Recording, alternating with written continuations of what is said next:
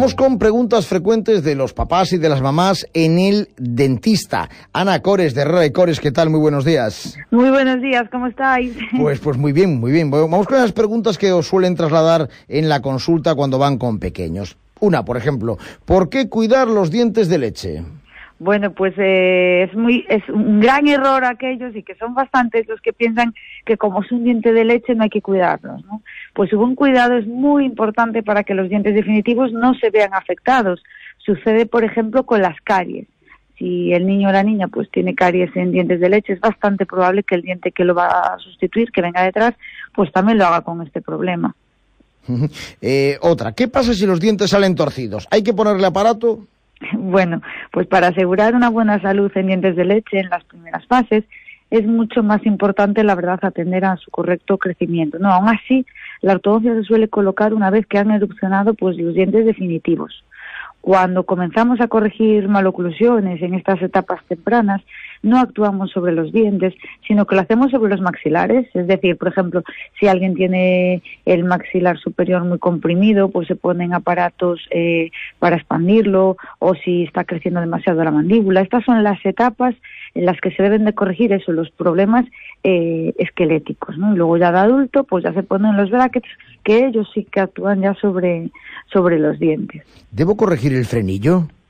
Bueno, vigilar, eh, debemos de vigilarlos, por ejemplo, si el frenillo lingual es corto, porque puede provocar que el niño hable mal o que le dificulte la higiene, pero decir algo que es la verdad que esto es de lo más frecuente que preocupa a muchos papás y muchas mamás, el tema del, del frenillo de arriba sobre todo, pero eh, es, muy, es muy frecuente que se encuentre unido al hueso, entonces al verlo nos da la impresión de que casi no se despega del labio que, y, que, y que es muy grande, ¿no? Pero bueno, eh, decir que es normal que a medida que van pasando los meses con el desarrollo de los dientes de leche, eh, el hueso va aumentando, va creciendo en altura, se van desarrollando los maxilares y el frenillo va a ir subiendo poquito a poco, o sea que se suele corregir eh, solo, es muy frecuente, ¿no? Otra pregunta que hacen los padres, ¿desde cuándo limpiar y cepillar los dientes a los bebés?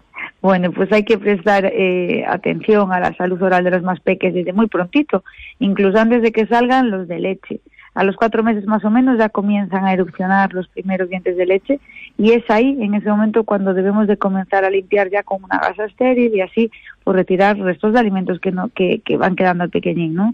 Y es en torno ya al año de edad cuando aparecen los primeros dientes, bueno, cuando aparecen no aparecen sobre seis meses, pero cuando son más visibles, digamos. Y ahí, cuando son más visibles, comenzamos ya con el cepillo, a cepillarlos con una pasta con flúor que tenga, ojo, entre mil y mil cuatrocientas cincuenta partes por millón, no más.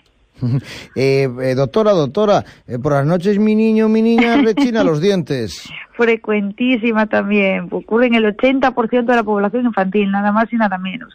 Está relacionado bueno, pues con el desarrollo de la musculatura, de los huesos de la cara y a ver, ¿qué es perjudicial para los dientes? Pues sí, un poquito, pero suele desaparecer luego a medida que los niños se van haciendo mayores, ¿no? Yo siempre digo, es muy frecuente en niños, no pasa nada, de hecho en pequeñitos es que no se pueden poner todavía células de descarga ni nada de eso, porque si no estaríamos interrumpiendo o dejando que los maxilares eh, crezcan y, se desarrollen, ¿no? Entonces, bueno, tranquilos, pasa mucho y repito que normalmente en edades ya eh, adolescentes suele desaparecer. Y una última cuestión que te pregunto, Ana Cores, si el diente definitivo sale encima de un diente de leche, esto también es. Eh, Esa es la pregunta, clásica. Sí, sí, mítica, sí, sí, Pues suele ocurrir cuando están erupcionando, sobre todo los incisivos de abajo, son los dientes del, del centro de abajo, para que nos entendamos, ¿no? Cuando están saliendo los permanentes sin que todavía hayan caído los de leche, ¿no? Vemos eso. O simplemente están saliendo por detrás. Pues decir que es un hecho normal, no nos debemos de alarmar. Siempre que vaya aumentando la movilidad de los de leche, significa que el camino que, que, que está recorriendo, digamos, pues es que la forma adecuada, ¿no? Si el de leche no se mueve nada, significará que el definitivo está totalmente paralelo al de leche y, y, no se está reabsorbiendo su raíz, ¿no? En este caso sí que necesitaremos ayuda y sacarlo en el dentista. Pero si vemos que el de leche se mueve, tranquilos todos. Muy bien, pues Ana, muchísimas gracias. Gracias a vosotros, buen fin de semana. A 100 metros gire ligeramente a la izquierda. ¿Pero cómo que ligeramente a la izquierda? Mira, quita el GPS que no funciona. Si es que el mejor sistema de navegación es el X-Guide de Rericores. ¿Cuál? El X-Guide, navegación quirúrgica en tiempo real con una precisión increíble, exactitud milimétrica en implantes e intervenciones. Amiga, no hay margen de error. Ahora me explico todos los premios que tienen. Entre el X-Guide y el software 3D de diseño de sonrisa... Con Clínica Dental Herrera y Cores. Ha llegado a su destino.